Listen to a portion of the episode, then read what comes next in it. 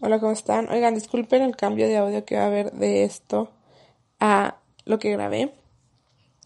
Este episodio fue grabado hace un mes y medio. La razón por la cual no tenía el valor de subir el episodio fue porque me sentía muy vulnerable cuando ya lo empecé a editar y pensé que eso se iba a volver morboso, la verdad. Pero a consecuencia de todo lo que está pasando en México, el movimiento feminista, cada día somos 10 mujeres asesinadas. Dije, es momento de hablarlo, es momento de poder crear conciencia.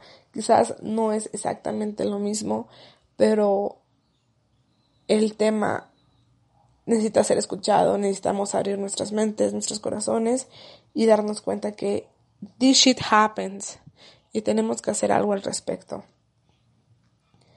por favor, quiero que esto quede como mi punto de vista a partir de una experiencia propia.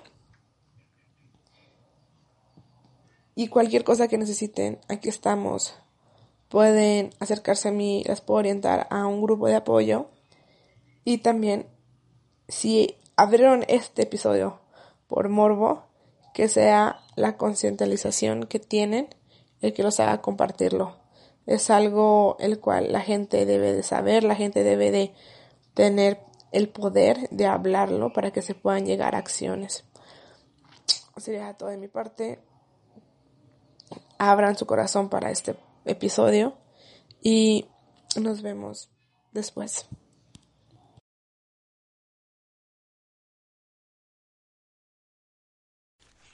Eso que escuchan era yo quitándome una Mm, porque me siento muy nerviosa porque hace mucho que no grababa otro capítulo de Funny Girl.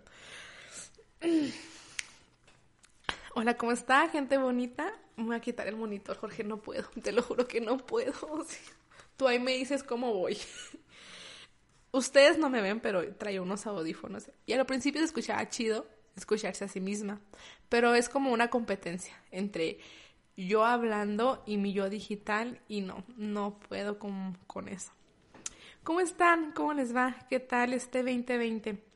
Quiero decirles que grabé un episodio especial de Navidad donde agradecía por todas las cosas bonitas que me estaban sucediendo y las no tan buenas, pero ya no lo subí. La verdad es que no sé qué sucedió, no me sentía tan a gusto, estaba muy nostálgica y dije, Nel, no lo voy a subir. Pero miren, es 2020, febrero, y yo apenas les estoy grabando algo. Y como ya va a ser habitual, aquí estamos en Jorge Rojas Production Studios. Está allá a lo lejos. ¿Qué onda, Jorge? KF Lab. Ah, KF Lab. Uy, como el... No piensen que estamos en el pollo Kentucky. No, ese es otro. Ese es KFC, este es KFA. ¿Por qué KFA? KF Lab. Lab. Film Ay, laboratorios. Yo pensé en Dexter Laboratorios, pero bueno, pues aquí cada quien le pone lo que quiere. Por ejemplo, este podcast. Pero aquí andamos, andamos aquí también molestando al pequeño, gran gigante Jorge. Qué buen nombre decirte, pequeño, gran gigante. Me gusta. Me acaba de salir del corazón. Y quiero quiero decirles que les deseo mucho amor, muchas bendiciones, muchas vibras buenas para sus proyectos del 2020. También decirles que si no les va tan bien al principio del año, no significa que así va a terminar. Yo se los aseguro que va a haber cosas buenas que nos van a hacer reflexionar y también que nos van a dar mucha enseñanza. Recuerden que el 2020 es un número cerrado, un número equilibrado. Así que las cosas este año deben de estar on point. Y no quiero estar tan feliz en, en esta bienvenida que les estoy dando, porque el tema de hoy es algo que tengo muchas ganas de hablar, pero no es algo tan, tan bonito. Jorge no sabe, no sabe el capítulo que les espera. Nadie, nada más que yo. Y quiero hablarles de el secreto familiar mexicano más grande que existe. Algo que todos sabemos que sucede, algo que somos conscientes que pasan y más con todas estas revoluciones y todos estos movimientos sociales, pero no decimos nada. De hecho, me voy a quitar los audífonos porque sigo escuchándome de lejos. Y es sobre el abuso sexual infantil. Siento que no, no lo hablamos y no le damos la importancia que debe. Todos conocemos a alguien que ha sufrido abuso infantil y que no, no dice nada. Ya puede ser por un aspecto personal, o sea, que te haya pasado a ti, o que a un sobrino, a tu hermano, a un primo o un amigo, y se lo callan, no lo hablan. Durante los últimos dos años hemos visto el movimiento Me Too agarrándose fuerza y platicando cómo mujeres y hombres han tenido, han sufrido abuso sexual por parte de la empresa donde trabajan, por abuso de poder prácticamente, pero ¿qué pasa con los niños o las niñas que no tienen la voz para poder hablar? Entonces, quiero darles unos datos súper específicos que sacaron durante noviembre 24 de agosto, perdón, de 2019, durante una conferencia que hizo la Secretaría de Salud que se llama Violencia Sexual Infantil y Adolescente, Retos Legislativos, donde ahí andaban sacando unos datos medios crudos. Y yo no sé si sabías, Jorge, pero durante los últimos 20 años el Estado con más abuso infantil reportado ante las autoridades ha sido Tlaxcala, le sigue Querétaro y por último Chihuahua. Y estos son solamente, como les dije, casos donde las personas pasan a dar su denuncia y hacen el proceso burocrático, que la neta es una pela. O sea, neta es desgastante físicamente, emocionalmente, psicológicamente. Pero me pareció muy muy impactante que Tlaxcala en primer, en primer lugar. No sé, yo no, no conozco mucho a los tlaxcaltecas y cómo se relaciona esto con su forma de vida, su día a día, la relación que tienen con la sociedad, pero al menos en Chihuahua yo súper digo que sí. Conozco varios casos cercanos donde se queda como una normalización de esto. Muchas mujeres que se las roban o se las robaron. Para los que no saben, cuando una mujer se la roban, esto quiere decir que es menor de edad, un hombre la ve, literal se la roba y regresa a la casa casada y embarazada. Que ustedes lo ven como que, ay, eso no pasa tanto. Vivimos en una sociedad más civilizada, ¿no, señores? Recuerden que México tiene más ciudades rurales que urbanas. Y ahí es donde todavía tienen esta conceptualización del matrimonio. Donde también en Oaxaca pasa que una familia tiene deudas económicas y cómo lo pagan con el señor feudal, prácticamente regalándole a su hija de 15, de 14 años. Entonces, creo que esto es muy alarmante porque haciendo aquí unos... Cuando supe esto de los estados dije, no, a ver, tengo que irme con el INEGI porque me dijeron que el INEGI tiene datos más concretos. Y sí, hagan de cuenta que ya cuando vi estos datos de Tlaxcala y Chihuahua, dije que necesito datos más específicos. Así que encontré un artículo del INEGI donde nos dice que mujeres entre 15 y 17 años que han sufrido violencia sexual, pero durante el 2015 entre el 23 y 27% de estas mujeres son de Durango, Jalisco, Michoacán, Querétaro, Tlaxcala, Estado de México y Oaxaca. De Chihuahua, Coahuila, Tamaulipas, Zacatecas y Nayarit son del 19 hasta el 23%. La neta es un putero de mujeres. Y no estamos contemplando a los hombres, que también eso lo voy a tocar más adelante. O sea, ¿qué está pasando con esas niñas de 15 años?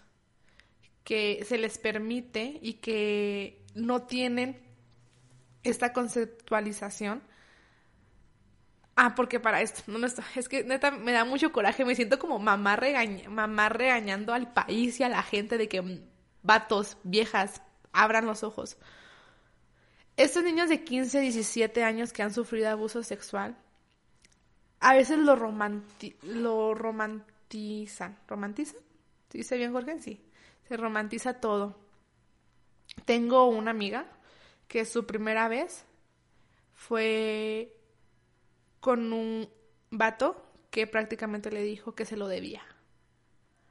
Que por aguantarle muchas cosas, ella tenía que abrirse de piernas.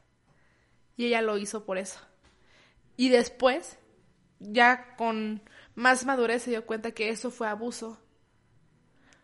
También conozco niñas que su primera vez fue porque se quedó en casa de un tío, se quedó en casa de algún familiar y esta y este lo obligó a tener relaciones.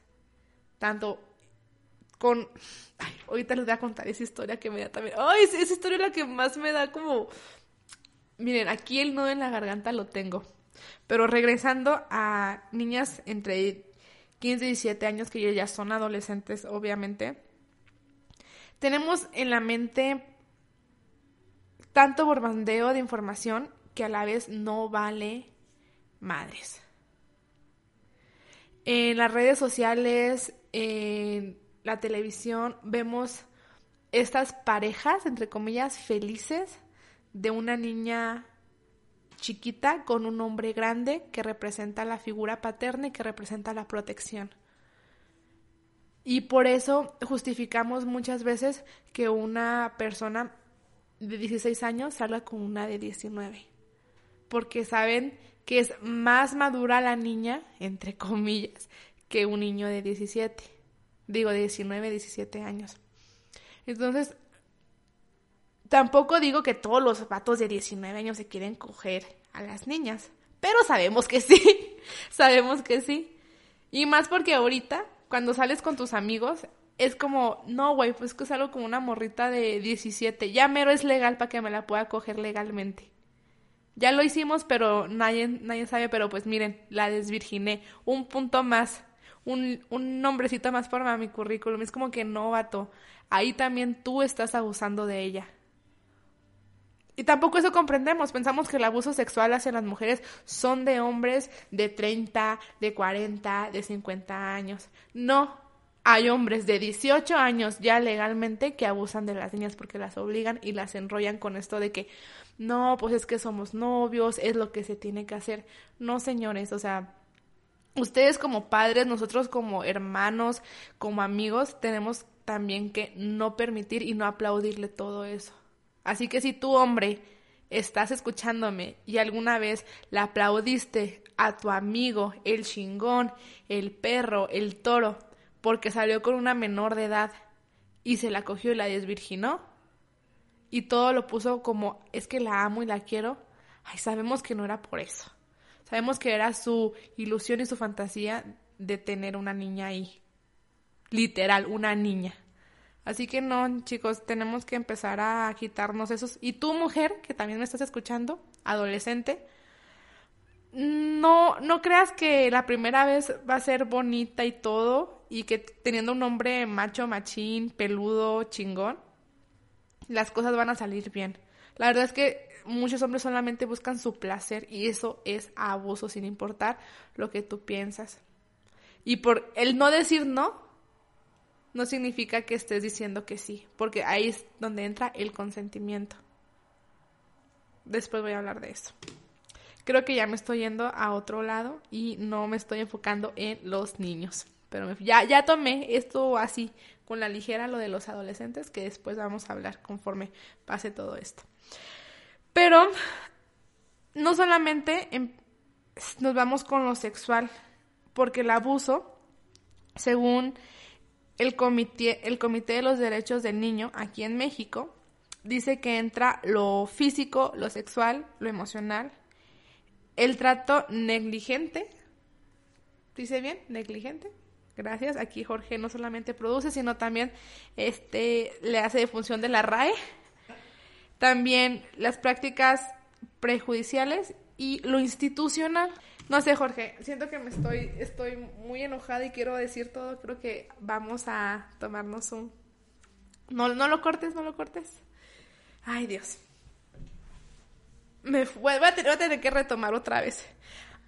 Ay, niña, neta, ustedes no saben, pero esto me está costando demasiado porque les tengo que contar algo y les quiero contar. Les tengo y les quiero contar algo, pero me está costando mucho y estoy divagando demasiado. Y eso que traigo mi libreta. O sea, Jorge está aquí viendo mis anotaciones y literal, así tengo cómo lo tengo que a, este abordar. pero me causa mucho conflicto y me causa mucho aquí siento que voy a llorar. Vamos a empezar de nuevo, Jorge, ¿te parece? ok, ¿cuánto llevamos? 15. ¡Ay, todo está bien! He grabado cosas más largas. Ok.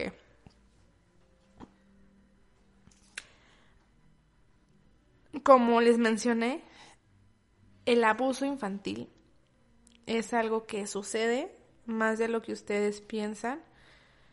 El otro día se hizo en Twitter, esto fue en noviembre aproximadamente, una serie de hilos donde las mujeres estaban poniendo y estaban explicando cómo fue que ellas sufrieron abuso sexual y que literal ellos no provocaron al violador, ellos traían su pijama y estaban en su casa.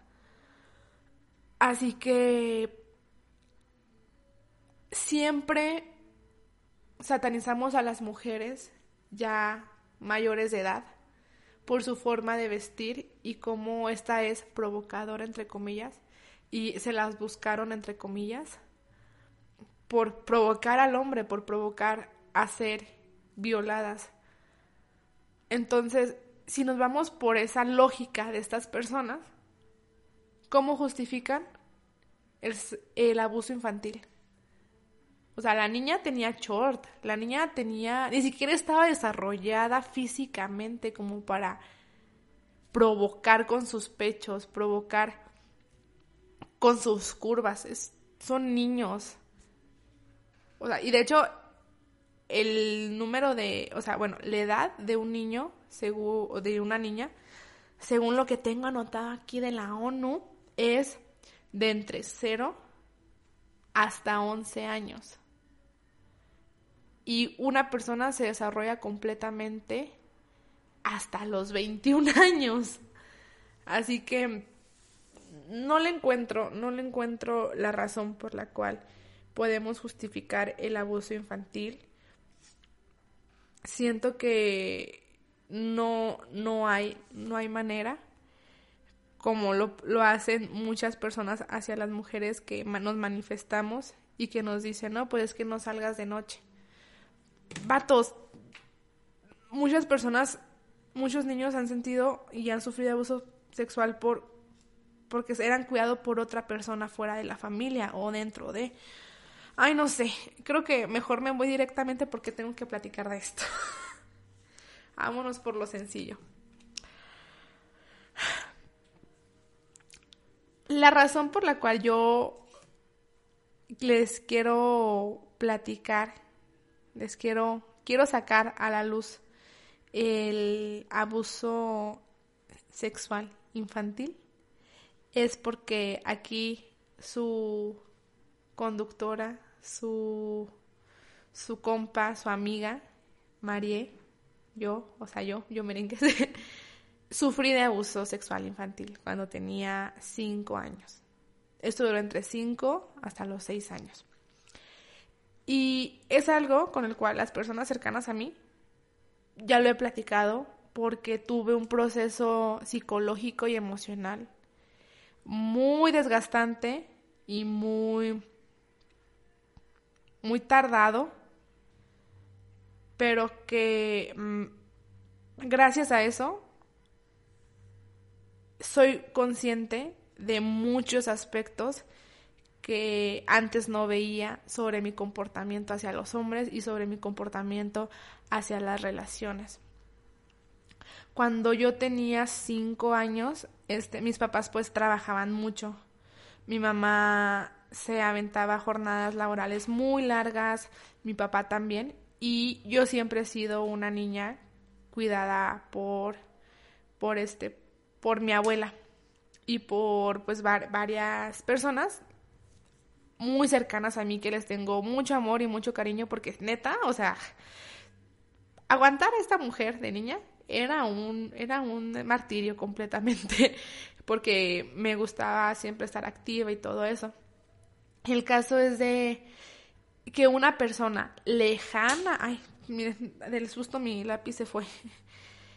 Una persona lejana a, a mi círculo familiar, pero que estaba poco a poco involucrándose, pues cuando mi familia no estaba cerca, pues aprovechaba el momento para pues tocarme, obligarme a hacer actividades que no pues no son para una niña de cinco años y todo con el hecho y todo lo acogía con esto es amor, esto lo hago porque te quiero, pero no lo puedes decir a nadie.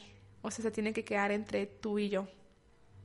Me acuerdo que yo en ese entonces usaba una pijama muy bonita de Miss Piglet, la de los Muppets. Era rosa. Era una bata, literal una bata, o sea, me quedaba hasta las rodillas. Y durante mucho tiempo yo no podía ver una foto mía con esa bata. Yo no comprendía por qué. Porque para esto, esa persona se aleja de mi familia, como cuando yo tengo siete años, seis años y medio. De hecho, me acuerdo cuando mi hermano nació, él estaba cerca. Entonces yo tenía como que mucho rencor y mucho odio, pero yo, yo no comprendía por qué, o sea, internamente mi cuerpo, mi mente me decía, no, odialo, o sea, no, como que me alejaba, e, era, era muy grotesca y yo, cosa que pues ya tenía seis años, o sea, tampoco era por qué tu comportamiento tan así. Yo no ahora ya lo comprendo. Y le sufrí mucho el nacimiento de mi hermano por esa situación. Y les digo que la mente es, es, es extraña y es, es una mamá la mente. Te protege de cosas que no debes por un momento. Entonces, mi mente lo que hizo fue bloquearlo completamente en el subconsciente. Porque sí fueron, fueron casi dos años de... Cuando cumplo 13 años, me da una crisis, no es cierto, cuando cumplo 15 años, ya tenía los 15, me da una crisis emocional. Ah, para esto, en mi casa nos, nos preocupa mucho la, la salud mental. Entonces, desde que yo tengo memoria, íbamos a terapias familiares para saber cómo convivir porque pasaron de ser una pareja a tener hijos y es diferente la dinámica. Y yo pasé de ser hija única a tener un hermano. Entonces, mis papás siempre se preocuparon por estas terapias familiares. Entonces, yo tampoco tenía la capacidad de comprender de por qué tanta insistencia de ir al psicólogo. Entonces una vez tuve una crisis emocional, empecé a cuestionarme todo esto y literal mi mente desbloqueó todo. A través de una crisis, yo pregunté que si era por lo que me había pasado cuando era chiquita con este señor, cabe recalcar, un señor muy grande, como de unos 50 años, y yo 5 años. O sea, creo que ahí hay una diferencia de 45 años, ¿verdad? Ahí súper notoria. Y mi mamá no sabía qué hablaba, y papá tampoco. Fue un shock para los tres que estábamos ahí, porque yo lo desbloqueé, mis papás no sabían ni qué onda. Que paréntesis, neta, yo quiero darles un aplauso a mis papás y mandarles mucho amor porque ustedes no saben lo difícil que es y la impotencia de saber que a tu hija le pasó eso. Ellos no se dieron cuenta. Y no, no por porque ellos no les importó, simplemente que había tanta confianza, confianza en la familia con esa persona que no lo, no lo consideraron. Entonces yo no, yo no siento rencor hacia mis papás por, por haberme dejado ahí porque sé que no era su culpa. Al menos en mi caso. No sé de otras personas que los papás, la mamá sabía que el padrastro abusaba de ella y no hizo nada por no quedarse sola. Pero en este caso, la verdad, que friega y les agradezco mucho por el acompañamiento psicológico que tuve durante ese tiempo. Pero regresando, me sucede esto de la crisis y fueron meses difíciles donde hicimos nuestro proceso judicial como lo dictamina la ley y fuimos a la fiscalía, levantamos la denuncia. Aquí fue cuando empieza todo lo cabrón que recuerdo, porque eran clases, bueno, porque eran sesiones de hipnosis, eran sesiones de exámenes psicométricos, de empezar a desbloquear esta parte de mi cerebro que tenía todo guardado. Lloré mucho, la sufrí mucho. Y, y más por el hecho de que parte de mi familia se enteró, otra parte no lo sabe, se va a enterar hasta ahora. Y se quedó como un secreto familiar. Y eso es lo que me duele más en este momento. No me duele ya tanto el haber sufrido abuso sexual a los cinco años. Me duele el que no tengamos las puertas, el que no tengamos la voz para poderlo hablar. Y si no lo hablamos, lo normalizamos. Hay una teoría del reconocimiento por un señor, creo que se llama Hegel, si no, Yareli de producción me lo va a corregir. Y este señor dice que dentro de la sociedad, cuando algo no está conceptualizado, cuando algo no se da la oportunidad de hablarlo, no existe y no lo puede reconocer. Por eso tanta insistencia con las etiquetas, que después cuando las comprendes dices no son necesarias. Pero el ser humano necesita un nombre para algo. Entonces, ya existe el concepto abuso sexual infantil. O sea, ya sabemos qué sucede. Pero si la sociedad no empieza a entablar una conversación sobre esto, las causas, la forma de prevención, las consecuencias que se pueden llegar, y no solamente hacia la víctima, sino a las personas que están alrededor de ella. Perdón, me dio hipo pues no vamos a hacer absolutamente nada y lo vamos a seguir permitiendo.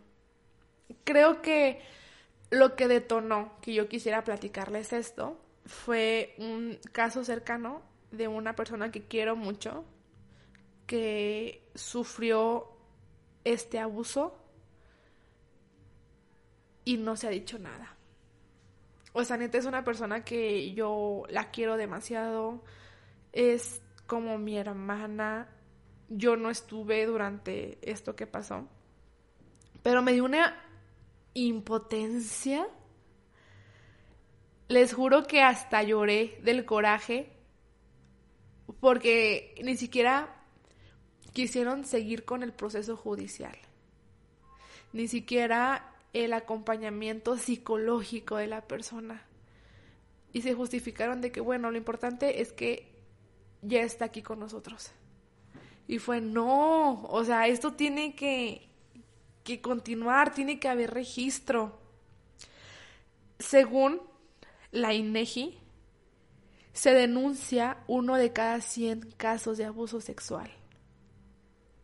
Esto quiere decir que hay 99 personas que no tienen el acompañamiento para superar esta situación. Entonces, es un proceso tardido. La neta es que me da mucho coraje también porque ante no pruebas contundentes, porque ya había pasado muchos años, muchos años después de lo que a mí me había sucedido, no se pudo encarcelar a esta persona. La verdad yo no supe qué pasó con él, yo no supe qué fue lo que sucedió, pero yo le agradezco mucho a toda mi familia y a mi psicóloga de ese momento, porque aquí estoy yo platicándoles, rota, pero no devastada, porque sucede, pasa, ay, se va a caer esto, sucede, pasa, se necesita muchos años, se necesita mucha terapia para comprender el porqué de tus actos que se detonan a partir de esto.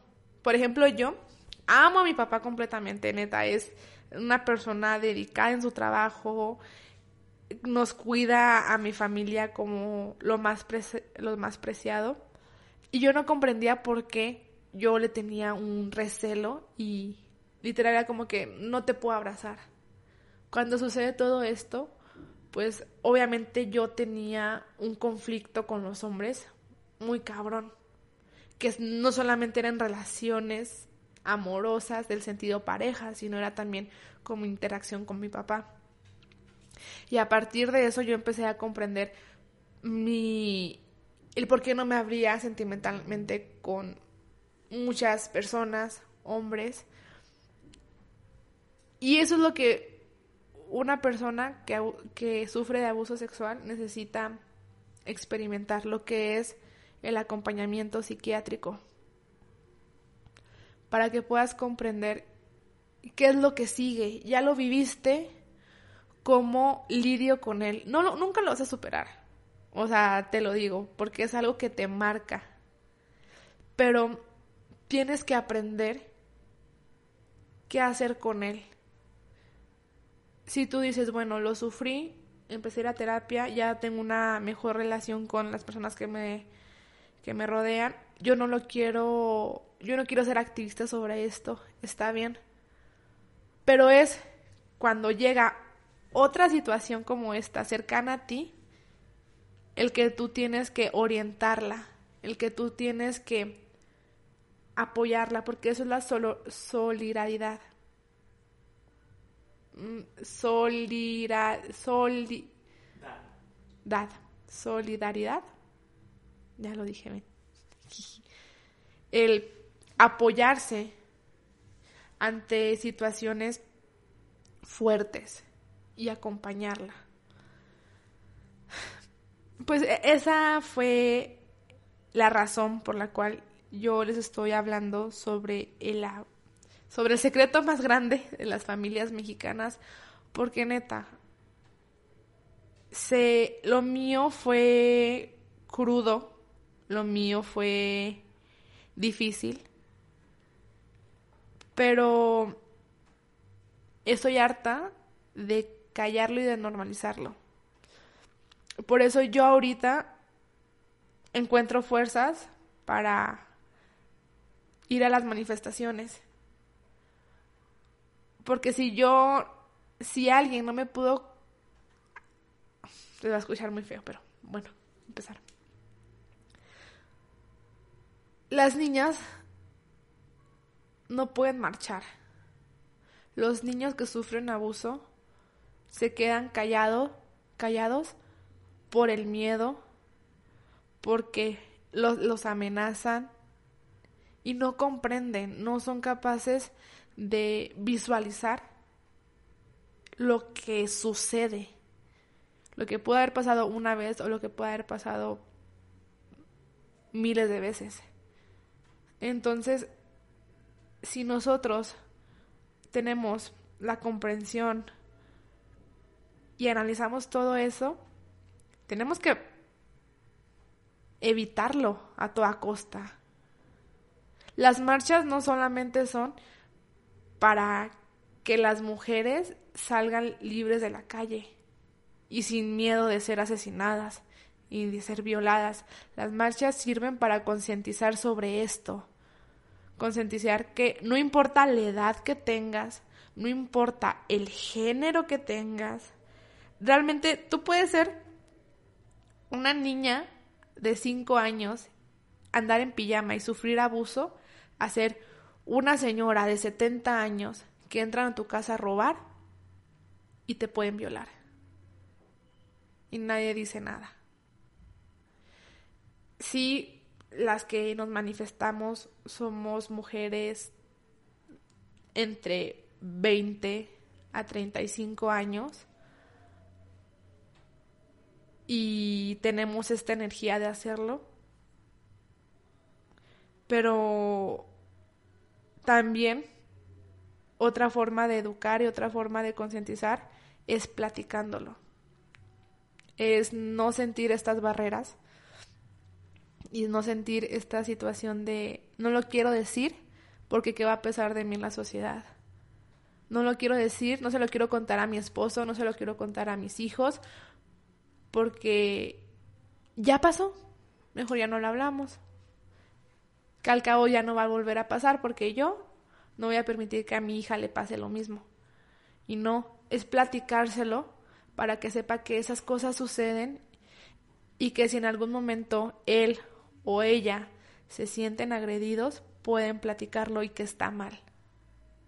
Porque como no hablamos de sexo en nuestras familias, no tenemos la dimensión de lo que es.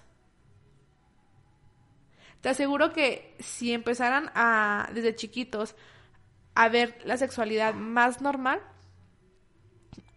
al primer síntoma, a la primera advertencia que la niña y el niño sientan de agresión, te lo dicen, porque son niños. Y los niños cuentan todo, y cuando se lo callan es porque tienen miedo. Porque creen que son tan curiosos y preguntan hasta por qué el cielo es azul y por qué la oruga se hace chiquita y se hace grande. Y si no te cuentan nada, es porque alguien nos está amenazando. Pero para que te cuenten, tienes que hablar con ellos. Y también con los adolescentes. O sea, neta, no piensen de porque están tan morritos, no van a comprender. Al contrario, van a tener la mente más fresca, son una esponja. Y todo lo que se absorban, ahí se va a quedar. Entonces, que mejor sea información y sean consejos y sean esta confianza para que no se queden reprimidos con todos estos sentimientos y todas esas emociones fuertes. Y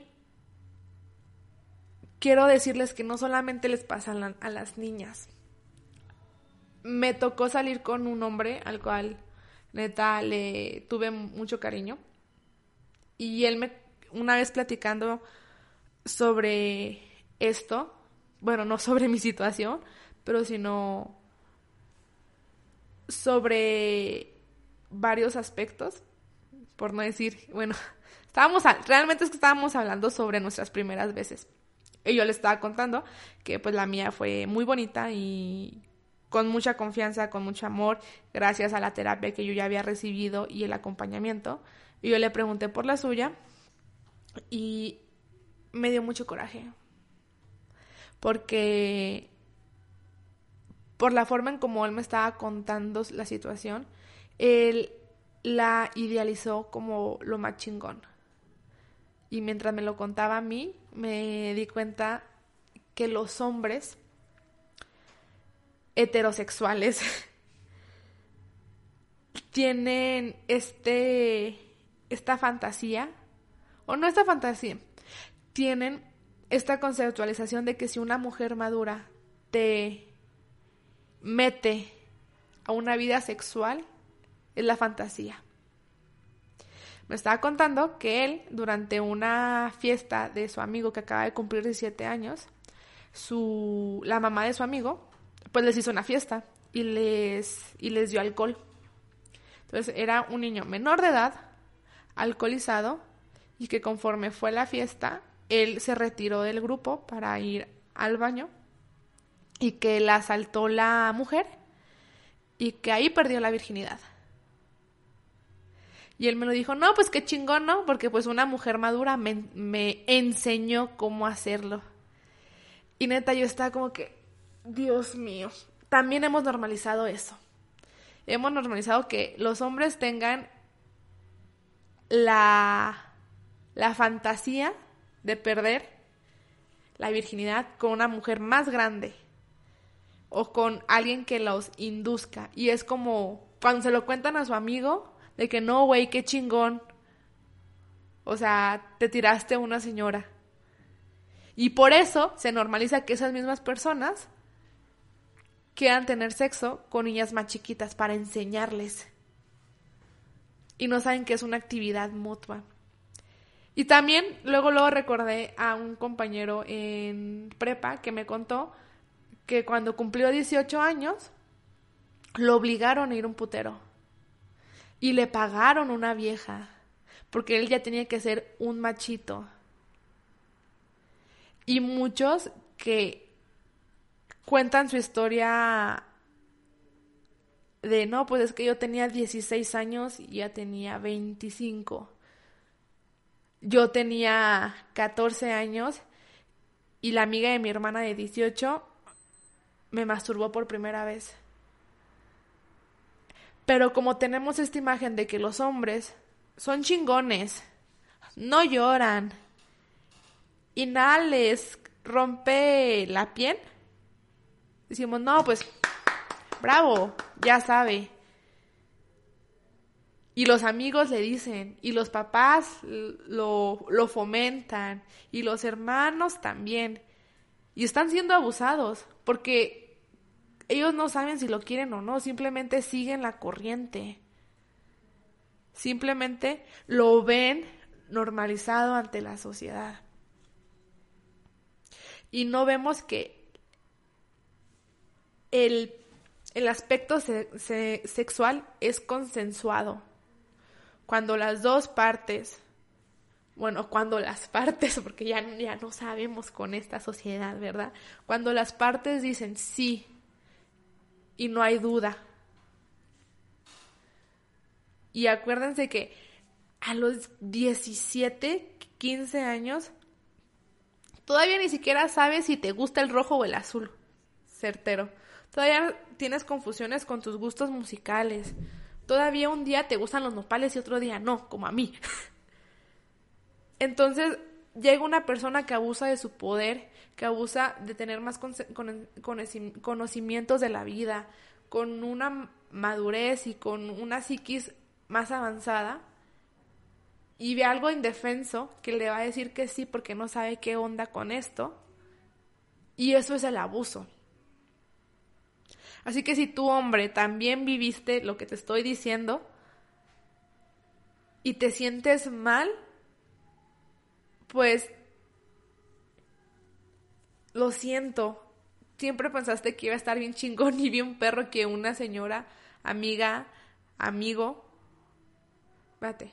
Siempre pensaste que una mujer madura, que era la mamá de un amigo o de una amiga, te indujera y te sientes bien perrón, pero al principio te sentiste confundido, es por eso, porque fue abuso. Y tenemos que empezar a, a romper todo esto. También tengo que decirles que el abuso se da muchas veces por la pareja con la que estás. ¿Cómo es esto, Yareli? Sí.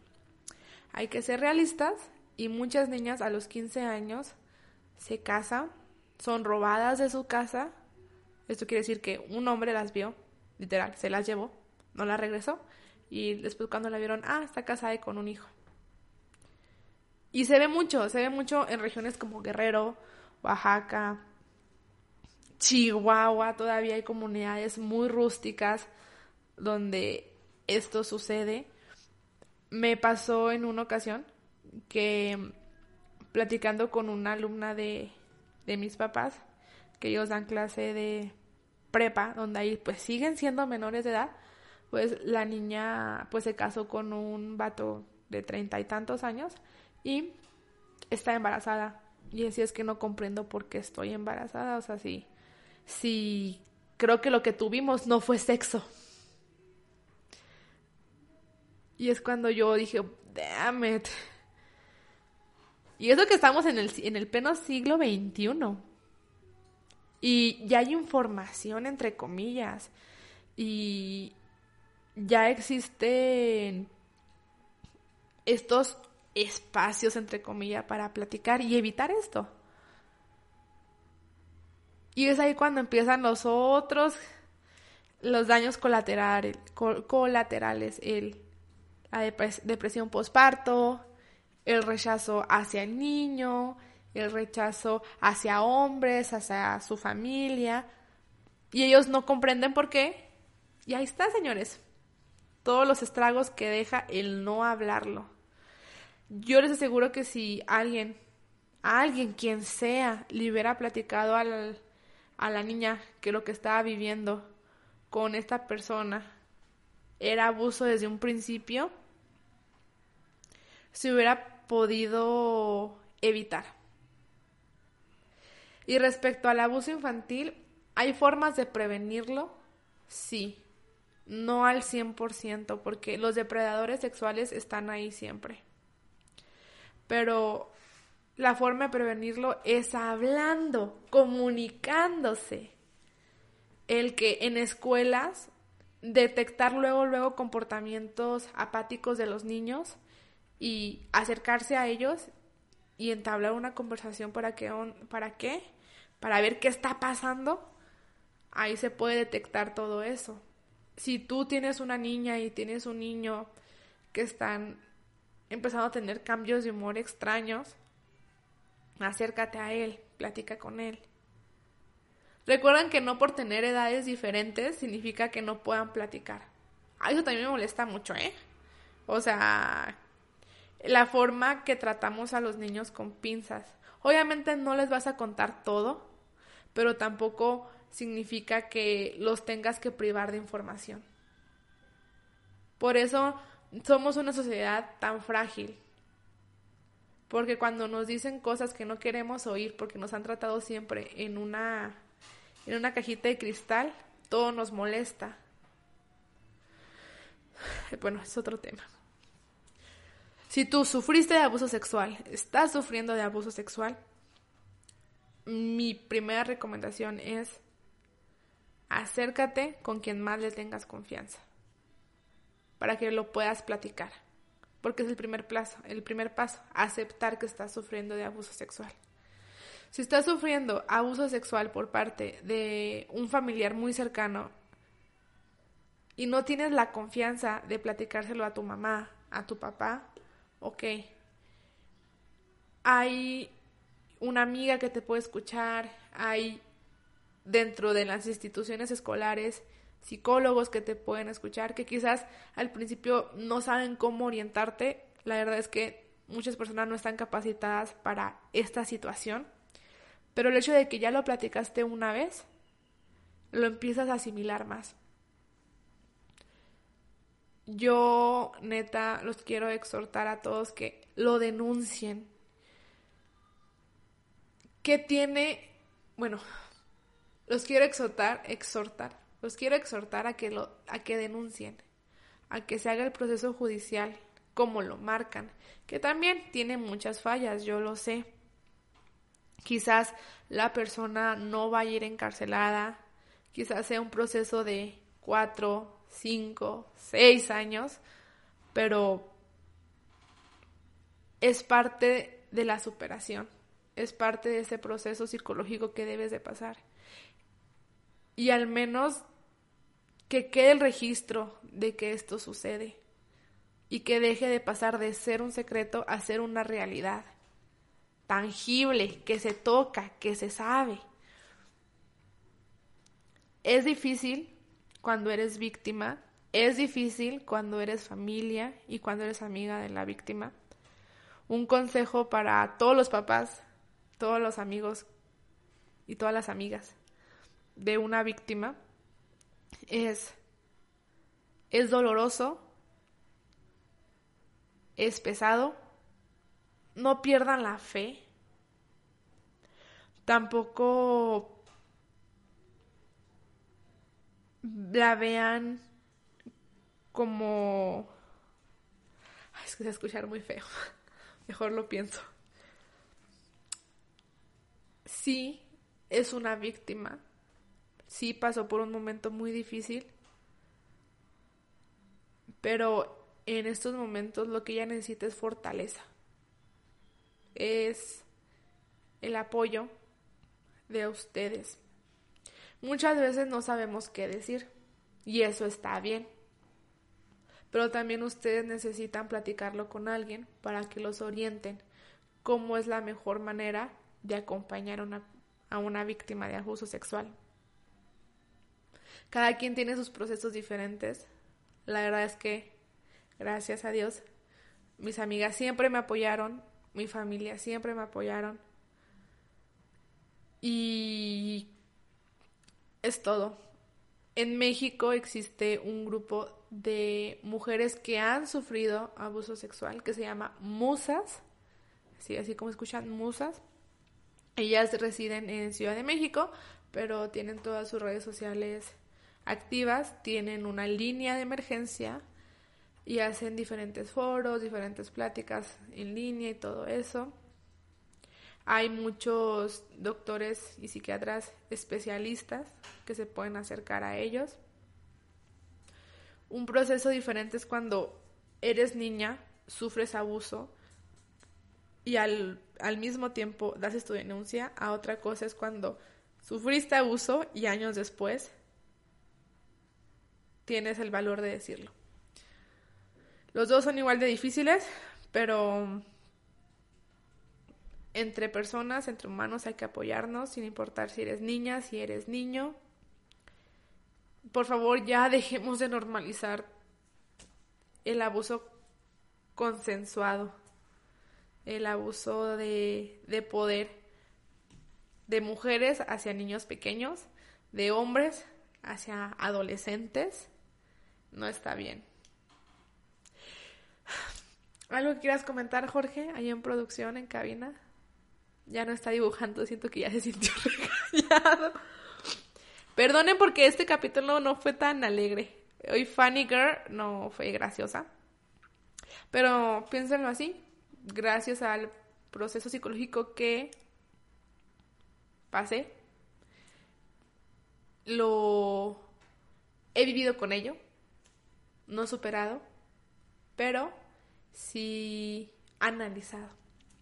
Y ahorita puedo tener, puedo decir que, que tengo un pensamiento crítico hacia todo esto. No siempre, la verdad es que cosas me fallan, pero todos somos humanos en esta vida y no tenemos la salud emocional que deberíamos de tener, pero trabajamos en ello. Todavía voy con la psicóloga, todavía hago mis, ahí este, mis terapias mis meditaciones, mi, acercamiento a lo espiritual, porque todos deberían de tener esa reflexión. Pero ya, ya de 100 problemas que tenía, ya solamente trabajo como en 99, ya tenemos uno menos. Cualquier cosa, si tú sufriste de abuso sexual, te puedes acercar conmigo. La verdad es que siempre estoy con las puertas, las manos y la mente y el corazón abierto no te no tienes por qué sentir que tú hiciste algo. La verdad es que no hay manera de justificar estos actos. No era ni por tu forma de vestir, no era porque le sonreías, no era porque te acercabas a la persona y la abrazabas y le estabas dando pie a que metiera la mano debajo de tu falda. No, no hay forma de justificar esto. Y sería todo de mi parte. No tengo nada que recomendarles el día de hoy. O sí, mi recomendación es que se informen, que platiquen, que se acerquen a, a foros para ver cómo sobrellevar estas situaciones. Ese sería mi consejo. Coman frutas y verduras, y cualquier cosa, aquí andamos, ¿eh? Que tenga bonito, bonita, bonita vida, bueno, que tenga bonito inicio de semana, porque, bueno, esto, lo, esto lo estoy grabando el domingo, quién sabe si va a salir el domingo, pero cualquier día puede ser un gran inicio de semana. Tú puedes iniciar tu semana el jueves, el sábado, el miércoles, no importa. La estructura de lunes a domingo es meramente social, religioso sería de domingo a sábado, según la religión, pero es una estructura. Si tú quieres empezar, las hay varias personas que su inicio de semana es del viernes porque trabaja, su jornada laboral es viernes, sábado y domingo. Ahí les digo, este constructo social, cada quien lo maneja como quiere. Pero fuera de eso, los quiero mucho. Cuídense mucho ustedes como personas. Y nos vemos en otro capítulo que ojalá ya sean más constantes. Y yo les quería decir, pero ya Funny Girl cumple un año. Jorge levantó las manos haciéndole ea, ea, ea. Yo estoy también ea, ea, ea. Y no sé qué día cumpleaños exactamente, pero sí me acuerdo que fue a partir de febrero porque fue cuando hice mi capítulo de mi episodio de Body Positive y mi conflicto con los gimnasios.